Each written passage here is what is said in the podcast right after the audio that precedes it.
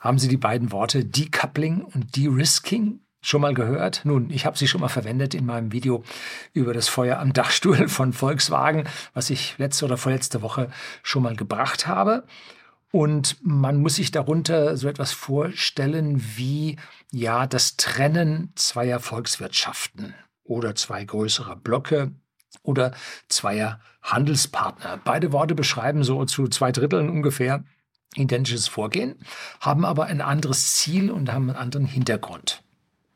Decoupling wird heutzutage vor allem dazu verwendet, um das Trennen der beiden Wirtschaftsblöcke USA und im Westen, die Golden Billion, die goldene Milliarde an Menschen auf der Welt, es besser geht, vom Rest der Welt, beziehungsweise den BRICS-Staaten mit China und Russland als den großen und Indien als die großen Pole Wirtschaftsmächte der Welt hier zu beschreiben, also ein Decoupling, also eine Trennung eines Paares. Couple ist ein Paar, Decoupling, Trennung des Paares. Ne? Also etwas verallgemeinert, ein Trennen der Volkswirtschaft, der Weltwirtschaft als Volkswirtschaft als Ganzes. Die Risking soll eine etwas schwächere Form der Trennung darstellen, dass man nämlich nur dort trennt, wo es zu erhöhtem Risiko kommt. Und dieses Risiko sollte man vermeiden. Man sollte nicht ganz trennen, weil wir gleich sehen werden, wenn ich das beschreibe, dass wir auch ganz deutliche wirtschaftliche Vorteile von einem Coupling haben. Ne? Dass wir das also hier nicht willkürlich diese Vorteile aufgeben sollten. Aber man sollte die Abhängigkeit von gewissen Ländern und Volkswirtschaften auf der Welt dann doch durchaus reduzieren, um diese höchsten Risiken zu verhindern. Und was hat das nun mit unserem Wohlstand als Ganzes zu tun? Wenn wir alles in unserem eigenen Lande herstellen, wird es dann für uns mehr Wohlstand geben oder weniger Wohlstand geben? Wird es mehr Arbeitsplätze geben oder weniger Arbeitsplätze? Gibt es mehr Wertschöpfung oder weniger Wertschöpfung? Wer etwas tiefer in die Materie eingehen will und sich hier ein paar Wirtschaftswissenschaftler und Professoren sich anhören möchte, der sollte sich eine Podiumsdiskussion von der Hayek-Gesellschaft ansehen. Finden Sie Video hier oben und kriegen Sie auch unten in die Beschreibung. So, das war die Einleitung. Jetzt geht's los.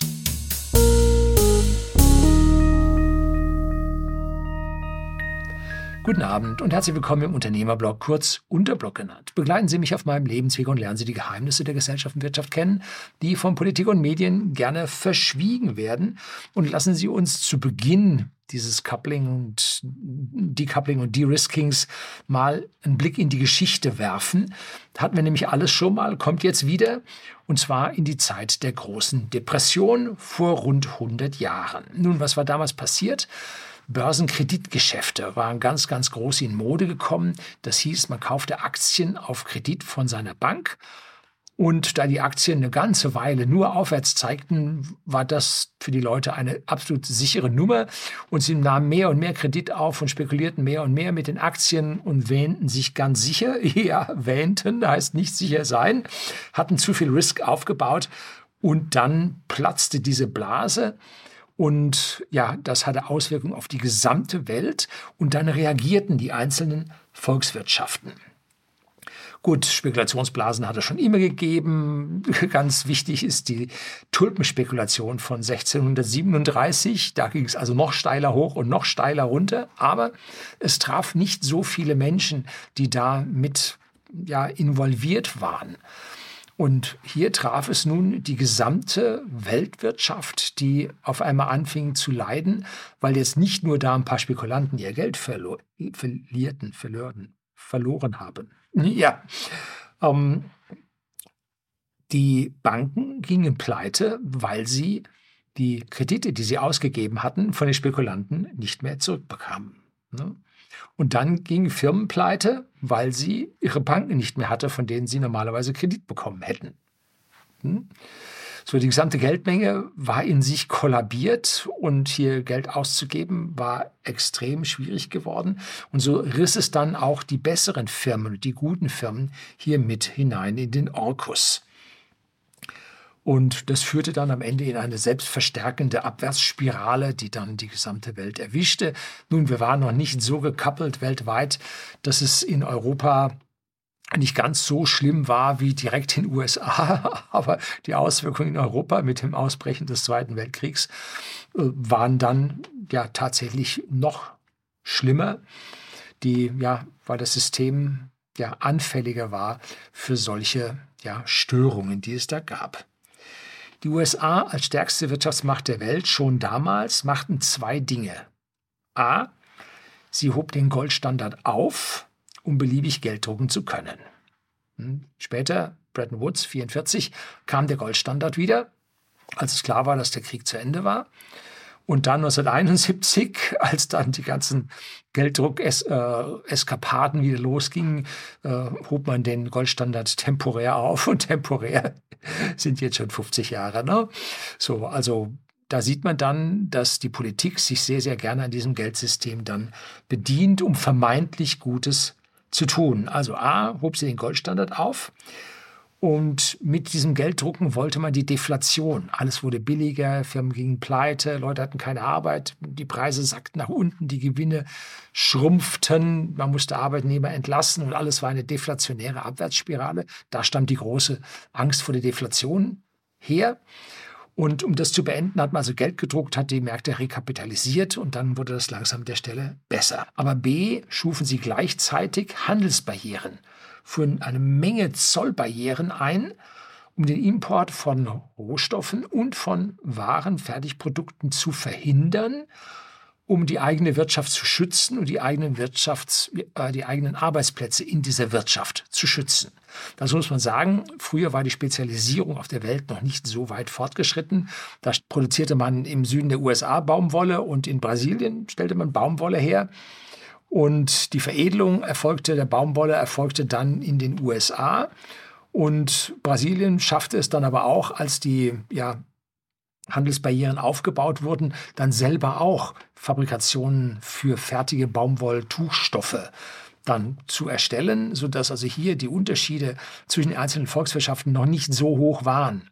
Dass hier also eine Abschottung mit gutem Willen gar nicht mal so verkehrt gewesen sein mag. Also, also am Ende war es schlecht, weil damit die Weltwirtschaft zusammenbrach und damit auch die Wertschöpfung der Weltwirtschaft zusammenbrach. Das war also ein Protektionismus, dessen Schuss massiv nach hinten losging. Wie sieht es heute bei uns aus? Wir haben noch keinen Goldstandard und es wurde so viel Geld gedruckt, dass es überhaupt keine Deflation geben konnte. Also wir haben schon Geld gedruckt, wir haben keinen Goldstandard mehr. Und Ganz im Gegenteil, aus meiner Sicht trat man eine nicht mehr zu beherrschende Inflation los, deren ersten Welle wir mit 10,x Prozent bereits gesehen haben. Das gerade ist ein bisschen rückläufig, aber die Core Inflation, also alles das, was nicht mit Nahrungsmitteln und Energieversorgung zu tun hat, was diese starken Volatilitäten erzeugt, sondern das, was im Hintergrund an Gehältern und so weiter, an Preisen läuft, diese Core Inflation, die ist angestiegen, stagniert gerade, geht aber nicht zurück, liegt bei 5,7 Prozent oder sowas und ist auch in USA hoch. Man kommt jetzt nur mit Inflation unter diese Core Inflation, weil Energie tatsächlich billiger wieder geworden ist. Man hier also eine negative Inflation an dieser Stelle hat. Man hat also eine energetische Deflation. Ja, nicht bei uns. Oh, oh konträr, wo kämen wir denn dahin, wenn in Deutschland Energie billiger würde? Das darf ja nun überhaupt nicht sein. So, Inflationen laufen in Wellen, habe ich hier oftmals drüber gesprochen. Hier mal ein Video über Inflation, damit Sie mal ein bisschen mitkriegen, was da so volkswirtschaftlich abläuft. Kriegen Sie auch unten in der Beschreibung dann als gesonderten Link. Und die erste Welle der Inflation ist durch und die Auguren, die üblichen Crash-Propheten, erwarten eine weitere Inflationswelle zum Ende des Jahres. Kann ich mir gut vorstellen. Ich stelle mich auch darauf ein, dass hier die Inflation erneut ansteigen wird. So, und das, was wir jetzt gemacht haben, erinnert an das Verhalten Deutschlands im Jahr 1923. Und Deutschland hatte damals keinen Goldstandard, da alles Gold an die Siegermächte des Ersten Weltkriegs, damals The Great War, da wusste man noch nicht, dass es noch einen zweiten geben wird, an die Siegermächte abgegeben werden musste und Deutschland hatte kein Geld. Dann kam es zu einem großen Streik gegen die britische Besatzung im Ruhrgebiet und die Reichsbank druckte Geld, um hier politisch die Kumpel, die jetzt hier kein Geld hatten, ja, das Leben zu ermöglichen, menschlich auf jeden Fall vernünftig, verständlich, geldpolitisch aber leider der reinste schiere Wahnsinn. Und mit dieser zusätzlichen Geldmenge, die dort gedruckt wurde, Ruhrgebiet war damals der Kern, Haufen Bevölkerung von Deutschland drin, man hat eine Menge Geld da reingeschoben. Und dann knallte die Inflation entsprechend hoch und binnen Jahresfrist wurde das also hyperinflationär und die Währung war tot. Ne? Momentan drücken wir auch Geld, als gäbe es kein Morgen. Ne? So. In unserer Golden Billion, also der westlichen Milliarde Bevölkerung, werden jedoch die Stimmen lauter, die für ein Decoupling plädieren, die also die Wirtschaftszonen im Osten und im Westen voneinander trennen wollen. Hm, also die Loslösung des westlichen Systems von den nicht westlichen Systemen in Asien. Russland, China als größte äh, Volkswirtschaften da drin. Ob das so schlau ist, lassen wir uns ein bisschen ins Detail gehen. Wie erzeugt man Wohlstand? Ganz, ganz wichtige Frage, wird von vielen Menschen so nicht verstanden, vor allem die Anhänger des Sozialismus und Kommunismus, die verstehen das nun überhaupt nicht. Aber meinen Zusehern hier sollte das mit der Zeit nun bekannt sein und für alle neuen Zuschauer, die hier vielleicht meinen Kanal abonniert haben, Wohlstand entsteht ausschließlich durch Arbeitsteilung. Jeder stellt das her, was er am besten und am effektivsten und am wertschöpfendsten kann und tauscht das dann mit den Waren, die andere am preiswertesten, am wohlstandsschöpfendsten, am effektivsten, effizientesten herstellen können. Und dieser Tausch dieser am besten weltweit hergestellten Waren führt zu einer Wohlstandsmehrung. Genau da. Und man hat natürlich, wenn man hier gegenseitig getauscht hat, bemerkt man auf einmal, man hat Überschüsse, weil ja hier mehr erzeugt wird, was man nicht alles mit dem anderen tauschen muss, sondern man stellt Zeug her, tauscht die Hälfte mit dem anderen und beide haben nun Überschüsse und können diese Überschüsse in weitere Volkswirtschaften exportieren und dort gegen andere Dinge tauschen. Und so erhält jeder das am billigsten, was er haben möchte. Ne? Weil es an irgendeiner Stelle auf der Welt am billigsten hergestellt werden kann. Und wenn man nun irgendwelche hochkomplexen, intelligenten Dinge auf der Welt nicht herstellen kann, muss man zu den Ländern gehen, die das können. Und die tauschen dann, ich sage mal, Erdöl gegen Computerchips. So, also an dieser Ecke kann man dann im Prinzip Wohlstand für alle erzeugen. Und dieser Tausch, diese Wohlstandsschöpfung ist ganz egal, ob Sie das mit Ihrem Nachbarn, mit dem Nachbarort, äh, mit dem Nachbarland oder global auf der Welt machen. Je weiter Sie den Rahmen ziehen, umso höher ist die Wahrscheinlichkeit, dass Sie jemanden finden, der das effektiver herstellen kann. Das ist das Wichtige. Ne? Und wichtig dabei ist, das sind alles Win-Win-Aktionen. Denn wenn der Gegner davon, der Gegner, der Handelnde, der Handelspartner keinen Vorteil davon hätte, würde er es nicht machen. Warum soll man aber äh, da verschwenden und jemand anderem was geben, ohne dass man was davon hat? Ne? Also das sind alles Win-Win-Zustände. Ne? Beide haben nach dem Handel mehr. Es heißt nicht, dass beide gleich viel mehr haben. Vor allem, wie will man das bewerten? Das heißt nur, beide haben mehr und deshalb tun sie das. Es gibt dann noch so ein inneres Gerechtigkeitsgefühl des Menschen, dass man im Prinzip dem anderen maximal zwei Drittel der Wertschöpfung gönnt und man selber ein Drittel hat. Wenn die Sache sich stärker verschiebt, dann tun es die Leute nicht mehr. Ne? Das hat man also auch mit psychologischen Versuchen ganz toll herausgefunden. Oft wird argumentiert, dass wir mit unserem Handel China aus dem Elend der Mauerzeit herausgeholt haben. Jo, das ist sicherlich richtig, denn die armen Chinesen fanden in ihrem eigenen Land keine entsprechenden Wirtschaftspartner, mit denen sie win-win-mäßig ihren Wohlstand hätten erhöhen können. Also mussten sie mit dem Ausland handeln und konnten von dort dann die Waren bekommen, die sie selber nicht herstellen konnten und damit dann ihren eigenen Fortschritt, ihren eigenen Aufbau damit dann ja, begründen. Stundenlöhne von 50 Cent oder so waren vor wenigen Jahrzehnten in China noch allgemein üblich. Ne? Und diese Sichtweise, dass wir China aus dem Elend des Maoismus rausgeholt haben, ist eine Sichtweise. Es gibt noch eine zweite Sichtweise. China hat die USA und den ganzen Westen aufgebaut. China hat uns geholfen, dass wir so wohlhabend wurden, wie wir jetzt sind, weil sie uns mit billigen Rohstoffen und billigen ja, Rohprodukten, Vorprodukten versorgt haben, die wir so billig gar nicht herstellen konnten. Und mit diesen billigen Vorprodukten konnten wir teure Fertigprodukte herstellen. Und in dieser riesigen Gewinnmarge, die wir dazwischen hatten, die wir weltweit verhandeln konnten gegen Öl aus dem Osten, gegen Gas äh, aus den Niederlanden und, und, und.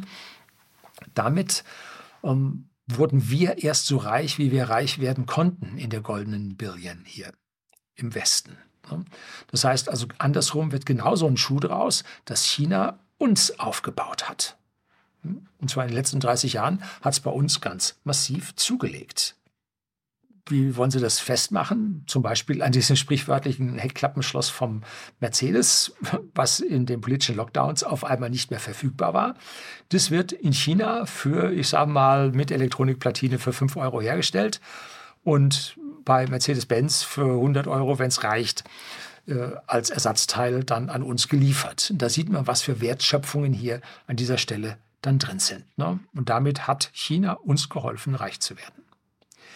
Es gibt eine kleine Anekdote dazu aus China. Audi hat 2014 die billig in China hergestellten Ersatzteile nicht nur bei uns sehr teuer verkauft, sondern in China selbst sehr teuer verkauft, stark überhöht und dann kam in China die Monopolkommission und hat gesagt, also Audi, was du da machst, das geht nun überhaupt nicht. Die billigsten Teile, die hier für einen Euro hergestellt werden, für ein paar hundert Euro zu verkaufen an die eigenen Leute im Lande, das geht nun gar nicht. Ne? Und das ist ein unlauteres Verhalten. Und Audi musste damals, 2014, eine Strafe von 218 Millionen Euro bezahlen. Mercedes schloss sich dann sehr schnell äh, diesen Vorgaben an, nicht mehr als Faktor, ich weiß nicht, zehn oder sowas, was sie da machen durften, oder war es sieben, ich habe keine Ahnung.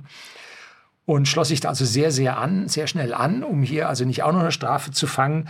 Und BMW wird es nicht anders gehandelt haben. Das habe ich dann nicht mehr so im Gedächtnis. Win-Win ist okay, aber hier ein völlig asymmetrisches Win-Win oder gar Win-Lose, das geht nur überhaupt nicht. Sehen Sie sich mal in Ihrer Wohnung um. Jetzt, Sie schauen das auf einem ja, Flachfernsehen oder Flachtablet oder Flach-Smartphone-Bildschirm an. Und wo stammen denn jetzt diese Bildschirme her? Wo stammt Ihre Stereoanlage her? Wo Ihr Laptop? Wo Ihr Smartphone? Wo stammen die Teile, die sich in diesen Geräten befinden, zu 90 Prozent her? Nun, die stammen zu 90 Prozent aus China. Nein, die werden nicht in China hergestellt, die kommen aus Südkorea. So, ja. Dann frage ich mal, wo Südkorea die Teile herbekommt für, ihre, für ihr LG, für ihren LG-Fernseher. Sollten Sie sich mal überlegen. Blicken wir auf dieses iPhone, was ich immer scherzhafterweise iPhone nenne. Das stammt zu 90 Prozent von Foxconn, einer taiwanesischen Firma, also vor den Toren Chinas, mit der Fabrikationsstätte in Shenzhou in China selbst. Das heißt, nein, das kommt nicht aus China, das kommt aus der Republik of China, aus Taiwan. Nein, nur die Firma sitzt in Taiwan, gefertigt wird es zu 90 Prozent in China. Jetzt hat Apple das tatsächlich festgestellt, dass das ein gewisses Risiko ist, was da ihre ihre Politvorderen da für Chaos veranstalten, wenn der Frau Pelosi nach Taiwan fährt und trommelt. Äh, haben gesagt, jetzt müssen wir De-Risking machen. Wir müssen also das Risiko runterfahren, dass uns da was passieren kann. Jetzt stellen wir die Dinge auch in Indien her. Nun haben sie in Indien angefangen. Da ist wohl von den 10 Prozent, die sie herstellen, ein Großteil, mehr als die Hälfte Ausschuss. Das ist also da noch nicht so funktioniert. Aber nun, wer nicht anfängt, wird es auch nie schaffen. Und damit ist der Weg, den Apple da beschreitet, ein De-Risking zu machen, eine Fabrikation in anderen aufstrebenden Volkswirtschaften genau richtig. Dass die Teile nach wie vor von TSMC aus Taiwan kommen äh, und die Einzelteile aus China nach Indien importiert werden. Ja, auch alles das, aber immerhin mal die Abhängigkeit von dieser einen einzelnen Fabrikstelle. Da passiert ein Großfeuer da drin, ne? Das Apple am, am Ende. Ne? Oder es wird dort bestreikt und die Leute springen selbstmörderisch vom Dach. Hat man alles da in Foxconn schon gesehen. Ne? Also all das ist für Apple ein riesengroßes Problem und die müssen da jetzt ran. Aber so schnell, wie Sie sich das vorstellen, wird es nicht gehen. Blicken wir mal ein Stückchen zu America First von Donald Trump. Der brach einen Handelskrieg mit der gesamten Welt vom Zaun. Ob gerechtfertigt oder nicht, sei dahingestellt. Jeder hat also seine eigene Meinung zu. Die einen sagen, wir verdienen zu wenig, der andere sagt, wir verdienen zu wenig. Und der brach also einen Handelskrieg da vom Zaun. Und warum? Nun, das war große Depression im Rust Belt in USA. Die Arbeitsplätze gingen verloren, die Leute sind ärmer geworden. Es war wirklich schlimm. Die ja, Präsidentschaftskandidatin Hillary Clinton, die lief durch eine Fabrik durch, umringt äh, von schwarzen Bodyguards, also schwarze Kleidung, Men in Black. Und äh, war da unnahbar so und Trump ging dann hin zum einzelnen Arbeiter äh, an die Fertigungsstation, schüttelte dem die Hand und war, ja gut, der kommt vom Bau, der kann mit den Leuten reden. Ne? So, äh, da sah man, mit dieser Handlung, ich kümmere mich um die Arbeitnehmer in USA, hat er seinen Präsidentschaftswahlkampf gewonnen. Das ist der Kern dahinter, warum Politiker in solchen Situationen das Land in den Vordergrund stellen, America First ganz laut rufen und dann dafür auch gewählt wurden. Allerdings, weltweit ging die Sache nicht so gut aus. Stahl, Aluminium, Sogar Harley Davidson und Whisky wurden mit Strafzöllen belegt, bis zu 25 Prozent. Das war also heftig. Und damit wurde der Handel mit diesen Waren weitgehend unterbrochen. Resultat? Stark steigende Preise genau in diesen Gebieten, was auch zur Verarmung der Bevölkerung, die diese Sachen ja kaufen will, die sowas ja haben wollen, dann bei denen dann auch dazu geführt hat. Hm? Ein Problem. Jetzt kommt aktuell von den Demokraten in den USA der Inflation Reduction Act, der da läuft. Ne? Das ist wieder so ein völliges umgedrehtes Framing. Dieser Inflation Reduction Act ist ein Inflation Increasement Act. Also der steigert die Inflation. Ne? Da er unglaubliche Summen als Subventionen ins Land verteilt. Und Subvention ist immer die Belohnung der Unfähigen. Ich weiß, das Unfähige ist ein bisschen zu starkes Wort. Aber die Belohnung von Unternehmen oder Personen, die sich nicht so hart angestrengt haben wie der Rest der Welt, die einfach einen schlechteren Job gemacht haben, mit diesem schlechteren Job nicht konkurrenzfähig sind und nun zahlt man ihnen Geld, damit sie global konkurrenzfähig werden. So, Wer zahlt die Zeche? Nun der Bürger, der nachher das alles wieder kaufen soll. Das heißt, das ist nicht nur ein Nullsummenspiel, das ist ein Negativspiel. Da wird Geld rausgeschmissen, alles wird teurer und damit hat man nicht so viel davon. Also dieser Inflation Reduction Act geht als Schuss komplett nach hinten los, indem man sich im Prinzip vom Welthandel mit den optimalen Wertschöpfungen abkoppelt, wird alles im eigenen Land teurer. Ganz wichtig zu verstehen. Das ist das Riesenproblem, was dieses Decoupling tatsächlich erzeugt. Man macht also genau denselben Fehler, den man in der großen Depression vor 100 Jahren gemacht hat. Man schottet sich gegenüber anderen Ländern ab und die gegenseitigen Wohlstandsgewinne und Wertschöpfungen werden nicht mehr gehoben. Die werden dort die gesamte Weltwirtschaft in Summe ein Stück weit nach unten ziehen. Nach einem Krieg, der sogar Werte vernichtet, ist Decoupling die blödste politische Idee, die man sich vorstellen kann. Kann man nicht anders sagen. Kommen wir hier ein bisschen mal jetzt zu De-Risking, zu den Problemen. Mitte der 80er Jahre arbeitete ich bei Opel in der Entwicklungsabteilung und hatte da so einige Einblicke, was bei Opel passierte. Und damals wurde das letzte, der letzte Kadett gebaut. Kadett E Danach kam dann der Astra. Und dieser Kadett E war dieses hässliche Ding mit den unlackierten Stoßstangen. Als GSI war der dann in Farbenwaage lackiert. Aber die anderen hatten also einen Kunststoff, grauen Kunststoff, der mit den Jahren dann ausblich und grässlich aussah. So, diese Kunststoff, ABS-Kunststoff, äh, Stoßfänge, die wurden bei Dynamit Nobel hergestellt. Ja, das ist die Firma vom Nobel, Nobelpreisträger, der aber auch das Dynamit herstellte als Sprengstoff. Ein Segen für ja, die Wirtschaft der Welt, weil es starke ja, Gesteinsmassenbewegungen ermöglichte, Sprengungen ermöglichte, Panama-Kanal, Minenbau, Tunnels, alles das. Tolle Geschichte. Und dieser Zulieferer existiert also immer noch, stellt jetzt auch Kunststoff oder stellte damals Kunststoffstoßstangen her. Und es kam in der Fabrik zu einem Großfeuer und die Anlage wurde vernichtet. Man konnte also von heute auf morgen diese Kunststoffstoßstangen nicht mehr fertigstellen, nicht mehr herstellen. Und damit war auch die Produktion des Kadett E's unterbrochen, weil ohne Stoßstangen verkauft man kein Auto. So, großen Problem. Und deshalb hatte Opel zwei Lieferanten für diese Stoßstangen, immer Double Sourcing, damit einem da nichts passiert. Und der zweite konnte jetzt von einer Doppelschicht auf eine Dreifachschicht, also auf eine Schicht rund um die Uhr umstellen und konnte damit dann immerhin 75 Prozent der erforderlichen Stoßstangen noch herstellen. Und damit fiel der Kadett nicht vollkommen aus, sondern man musste halt ein bisschen länger dann warten, um das Fahrzeug zu bekommen. Ein kluger Plan, der das Risiko tatsächlich aufteilt.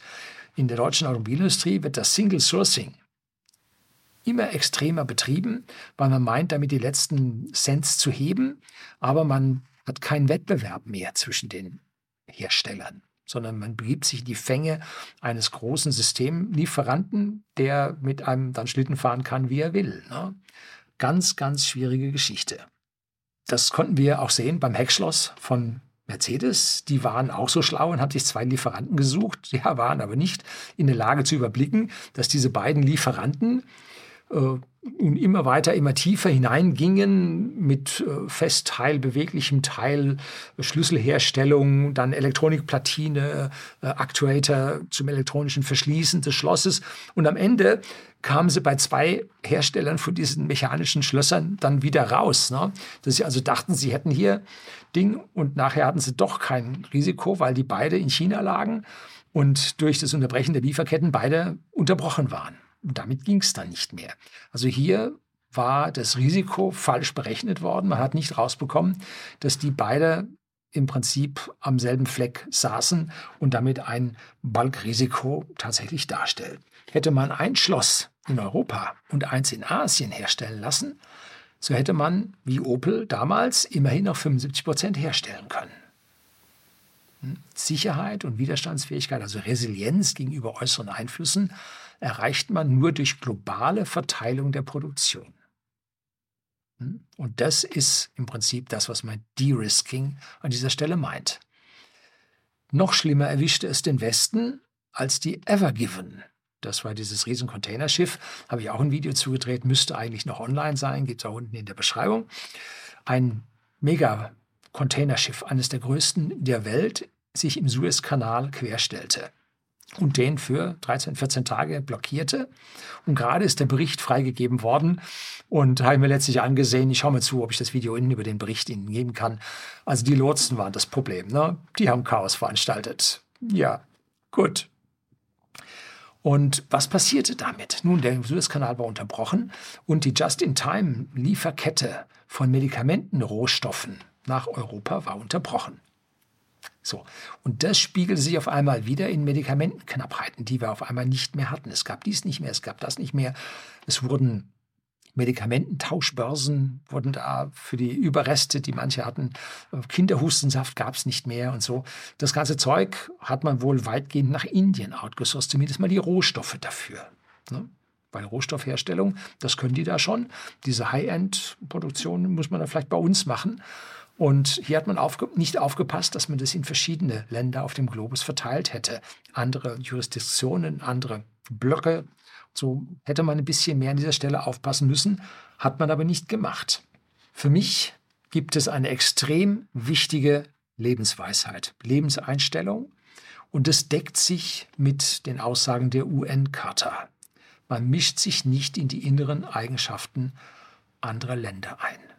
Tut man nicht. Das ist deren Ding. Das ist das Ding von denen und das Ding deren Bürgern. Und wenn die Revolution machen, machen die Revolution. Und wenn die keine machen, machen die keine. Aber von außen mischt man sich da nicht ein. Das ist genauso wichtig wie die Ächtung von Krieg. Man führt keine Kriege. Punkt. Auf jeden Fall keine Angriffskriege. Und diese beiden wichtigen Grundprinzipien der UN muss man auf der Welt berücksichtigen. Wenn man nun versucht, wie so einige politische Laienschauspieler bei uns, versucht, einer Weltmacht zu erzählen, wie sie sich zu verhalten hat, dann ist das, ja, ich weiß es nicht, wie man diese Intelligenz bezeichnen soll. Ne? Das führt am Ende dann zu Situationen, wo unsere feministische Außenministerin den Chinesen erzählt hat, wie sie es nun zu machen haben, was alles falsch wäre. Und die Chinesen sagen dann, nö, also wenn du so uns kommst, dann kommen wir dir auch. Und äh, dein Amtskollegen, der Wirtschaftsminister, der darf dann überhaupt gar nicht mehr kommen, den laden wir jetzt aus, wir haben jetzt keine Zeit für den. Hat es den Herrn Lindner erwischt von der FDP, weil hier eine grüne Außenminister oder Ministerin des Äußeren, so heißt sie offiziell, hier amok gelaufen ist und gemeint hat, im anderen Land zu erzählen, wie es sich zu verhalten hat. Nein, das tut man nicht. Das sind innere Angelegenheiten eines Landes. Die große Gefahr für Deutschland ist der engere Zusammenschluss der BRICS-Staaten. Da habe ich Ihnen mal ein Video zugedreht zu der kommenden BRICS-Währung und was ich da so alles vermute und wie es mit den BRICS-Staaten vielleicht weitergehen wird.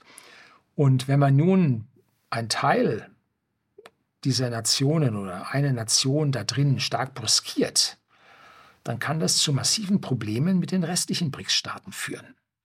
Hm? Indien stellt, wie gesagt, für uns schon reichlich diese pharmakologischen Grundstoffe her. Und wenn wir nun mit den BRICS-Staaten über Kreuz kommen, dann wird das auch hier an dieser Stelle für uns zu einem größeren Problem werden. Wie soll man es denn jetzt machen? Nun, wir müssen uns mit unseren direkten Nachbarn und Handelspartnern, also hier innerhalb der EU, für unsere eigene lebenswichtige Versorgung die Kapazitäten schaffen bzw. erhalten und nicht deindustrialisieren wie es gerade gemacht wird. Das heißt, innerhalb Europas müssen wir für Nahrung, Energie und Medikamente, das sind die drei wichtigsten Dinge, Nahrung, Energie und Medikamente, müssen wir autark sein. Dürfen wir nicht auf andere angewiesen sein. Bei der Energie waren wir noch nie autark. Auch in Gesamteuropa waren wir noch nie autark. Wir haben einfach die Ressourcen nicht.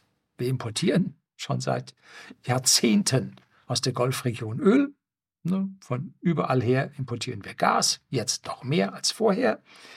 Und wir schaffen nicht einmal 25 Prozent, 33 Prozent Autarkie in Energiefragen. Bitte nicht nur auf Strom beziehen, sondern auf den gesamten Primärenergiebedarf. Denn Strom macht nur ein Viertel davon aus.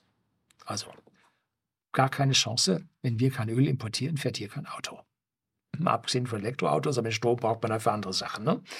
So, also wird alles nicht funktionieren, wenn wir uns nicht um Autarkie bemühen. Und die einzigen, die das so mal im Ansatz mal hinbekommen, sind die Franzosen, die immerhin mal ihre gesamte Energieversorgung, einen Teil der Wärmeversorgung über ihre Kernkraftwerke hinbekommen. Aber dennoch brauchen sie Öl für ihre Fahrzeuge, was sie auch nicht selber haben. Ne? Also an diesen Stellen auch noch keine Autarkie, aber sie haben es besser gemacht. Norwegen ist auf dem besten Weg dazu, autark zu sein. Denn sie haben auf der einen Seite die Öl- und Gasfelder im hohen Norden und zum Zweiten haben sie die riesigen Mengen an Wasserkraft. Deshalb stellen die auch alles auf Elektromobilität um, damit sie ihr Öl und Gas verkaufen können und damit reichlich Geld einnehmen können, um hier in Staatsfonds und damit ihre Rentenversorgung auf Vordermann zu bringen. Also die sind eine der ganz, ganz wenigen, die das tatsächlich schaffen.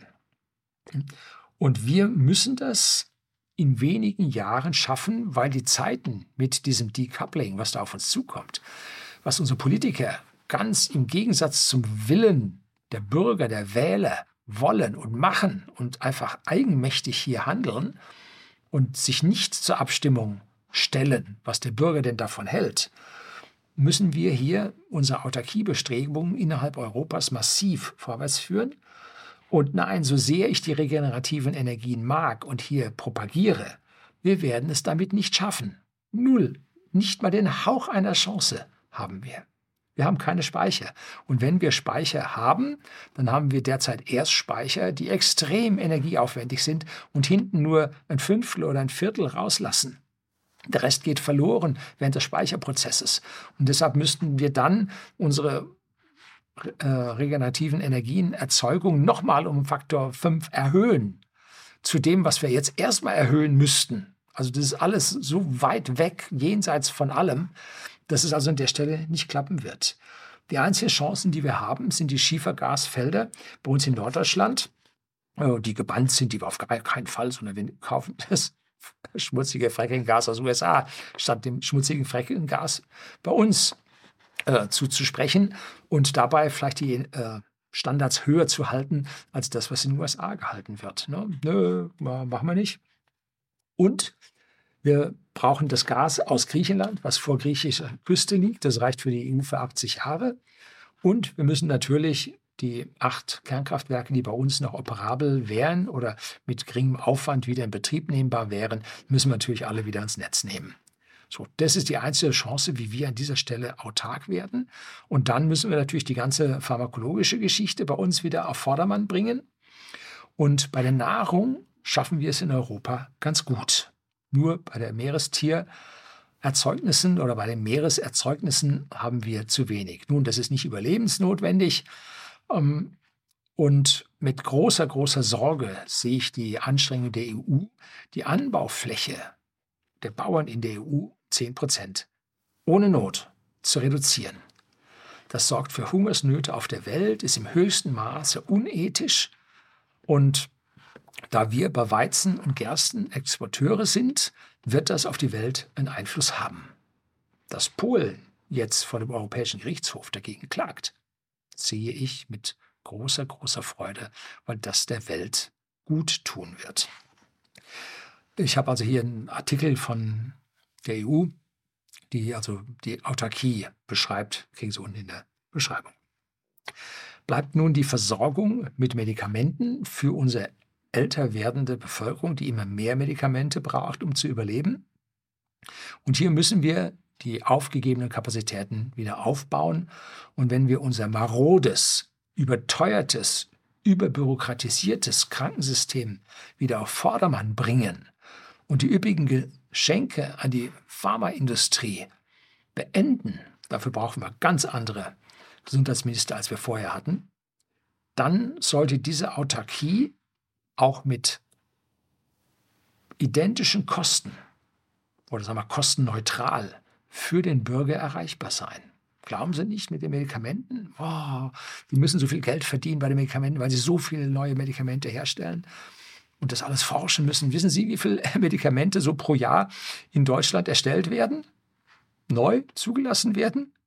Das sind ein bis zwei Dutzend, mehr sind das nicht. Also da kommt nichts Neues. Ne? Die kassieren bei uns das ganz große Geld und es kommt bei uns nichts Neues. Habe ich mal vor Jahren ein Video zugedreht, vielleicht mache ich da mal ein Reupload, schauen wir mal dazu. Und wenn wir uns die Preise für Medikamente in anderen Ländern ansehen, zum Beispiel Spanien, Griechenland, Norwegen, das sind Bruchteile von den Preisen, die bei uns aufgerufen werden. Wenn wir also diese Medikamentenpreise massiv reduzieren, bleibt mehr Geld dafür über, das Zeug hier bei uns herzustellen. Ne? So, sollte funktionieren. Bleibt der Rest vom Kuchen fest, wie es so schön heißt. Und hier bin ich sehr für den globalen Handel. De-Risking bedeutet nicht, dass wir jetzt ein Decoupling zwischen den Blöcken machen, sondern dass wir das Sourcing von den einzelnen Produkten über die gesamte Welt verteilen. Dass die Dinge, die wir beziehen, immer von zwei Kontinenten kommen oder von drei, noch besser. Und ein Teil wir selbst herstellen. Und nicht sagen, da ist am billigsten, da tun wir alles hin. Ne? Das bedeutet auch, dass wir wieder Puffer bekommen, Zwischenlager. Hätten Sie eine Million Schlösser als Zwischenlager beim Mercedes, bei der Mercedes Group gehabt, wäre das nicht aufgetaucht. Ne? Nö. Beim Nullzinspolitik, Geld war billig, hätte man machen können, ne? hätte nichts gekostet. Hat man aber nicht gemacht. Doch der Zug fuhr, unterstützt von den Universitäten und Horden von dort ausgebildeten Controllern, in eine andere Richtung. Abbau von Lagermengen, Just-in-Time-Production und, und, und. Und jetzt, wo die, ja, die Kosten für Fremdkapital und Eigenkapital durch die gestiegenen Zinsen ansteigen. Jetzt tut man sich besonders hart, diese Zwischenpuffer aufzubauen, weil jetzt ist Kapitalbindung, für die man Geld bezahlen muss. Jetzt wird es umso schwerer, ne, die erforderlichen Lager wieder aufzubauen. Kommen wir zum Fazit. Wenn wir den globalen Handel unterbrechen, wie wir es während der großen Depression vor 100 Jahren getan haben, so werden wir unseren Wohlstand verlieren. Ohne Wenn und Aber. Die Ideen, da sind die Arbeitsplätze wieder bei uns, Pfeifendeckel. Wird so nicht funktionieren, weil diese Waren bei uns im Land viel teurer hergestellt werden als im Ausland. Hm? Das gilt genauso für die USA mit ihrem Inflation Reduction Act, der das alles ins Land reinziehen soll und damit dann die Inflation bei ihnen erhöht. Die werden mit uns gemeinsam verarmen. Da könnte sie sich den Kopf stellen, mit den Füßen wackeln und meinen, sie wären anders. Nein, allein die Grundlagen der Wirtschaftswissenschaften sagen, verhinderst du die größte Wertschöpfung auf der Welt, so wirst du ärmer werden. Weil nicht nur der eine verdient, sondern auch der andere verdient. Es ist Win-Win auf beiden Seiten. Und das wird bei der Unterbrechung des globalen Handels einfach schlechter. China wird in so einer Situation weniger leiden, weil sie a. eine wachsende Mittelschicht haben, die all diese Produkte nimmt und jetzt den Binnenhandel dort auch die Wertschöpfung mitbekommt und ihre Volkswirtschaften ihren Bedarf nahezu vollständig im eigenen Land decken kann und es im Land billig ist. So, da wird es China am wenigsten treffen. Das heißt, sich mit China anzulegen bedeutet wirtschaftlichen Selbstmord. So, ganz einfache Geschichte. Es gibt fast nichts mehr, was in China nicht selbst hergestellt werden kann. Auf unsere klapperigen Verbrenner sind die nicht mehr angewiesen. Die bauen jede Woche ein neues Kraftwerk und passen dazu die ganzen Elektroautos. Also, ich fahre gerade ein, muss ich demnächst mal Testbericht hier bringen. Äh, das sind richtig gute Autos. Kann man nicht anders dagegen sagen. Die haben auch alle Bodenschätze. Und sie haben ihre Nahrungsmittelproduktion in den vergangenen 30 Jahren mehr als verdoppelt. Allerdings, und das ist der Pferdefuß bei China, sie sind immer noch Nettoimporteure für Nahrungsmittel, weil es halt im Land nicht reicht. Sie haben 7% der Weltackerfläche, aber 20% der Weltbevölkerung. Obwohl ich habe an diesen 1,4 Milliarden Einwohnern in China habe ich meine Zweifel. Habe ich mal ein paar Rechnungen gemacht, habe ich hier im Video über die 1,4 Milliarden Einwohner. Ich meine, es wären nur 900 Millionen. Also an der Stelle kann sein, dass ich die Autarkie im Nahrungsmittelumfeld hier ein bisschen unterschätze. Tja, einfach wird für China die Nahrungsmittelbeschaffung nicht, ist sie im Moment auch noch nicht. Aber Russland kann in seinen endlosen Weiten mit chinesisch-technischer Unterstützung ja sicherlich eine Nahrungsmittelproduktion für China auch weiter aufbauen, wenn es in den BRICS-Staaten so weitergeht. Und die BRICS-Staaten mit Brasilien können ihre Lebensmittel dann auch nach China exportieren und nicht mehr nach Europa. So, wenn wir ärmer werden und nicht mehr so viel zahlen können, dreht sich vielleicht das Fähnchen von Brasilien auch ein bisschen im Wind. Auch in Sachen Energie ist China noch nicht autark. Die importieren von Saudi-Arabien üblich Öl, haben neue Verträge abgeschlossen. Aus dem Iran importieren sie Öl, gibt schon längere Zeit Verträge. Und deshalb bauen sie gerade 50, 60 Kernkraftwerke neu, um einfach ihren Energiehunger an dieser Stelle ja, zu stillen. Und da sind sie also auch auf dem besten Weg, hier energieautark zu werden. Und wenn ich mir diese ganzen Geschichten anschaue, dann sehe ich, dass China einen viel, viel besseren wirtschaftlichen Weg beschreitet, als wir das im Westen tun. Also die Leute denken vorher, bevor sie was tun. Auch wenn das jetzt zentralistische Planer sind. Aber die grundlegenden First Principles, die haben sie für ihr Land verstanden. Und gut, es gibt auch einen erheblichen Auswahlprozess für Politiker in ihrem Land. Da wird also nicht jeder einfach so Politiker, sondern er muss ja schon hervorragende Abschlüsse machen. Und bei uns haben wir eigentlich bei den Politikern Negativauswahl. Ne? Ja, so, De-Risking ist damit in allen Gebieten auf der Welt wichtiger geworden. De-Risking ist das, was uns die nächsten Jahre beschäftigen wird. Einzig die USA scheinen mir auf den lebensnotwendigen Gebieten Energie, Nahrung und Medikamente tatsächlich autark zu sein. Das führt zu einem sehr dominanten Auftreten auf der Welt mit 100 Militärstützpunkten in 80 Ländern, die also zeigen, in welcher Stärke sich die USA sehen. Doch auch den Politikern in den USA sollte klar sein, dass ein Decoupling vom asiatischen Block enorm teuer für die eigenen Bürger werden wird, die hier dann eine Inflation im eigenen Land, eine Preissteigerung im eigenen Land für ihre selbst hergestellten Produkte sehen werden. Das kann man kaum glauben. Ne? Da wird es Unruhen und Aufstände geben, gar keine Frage.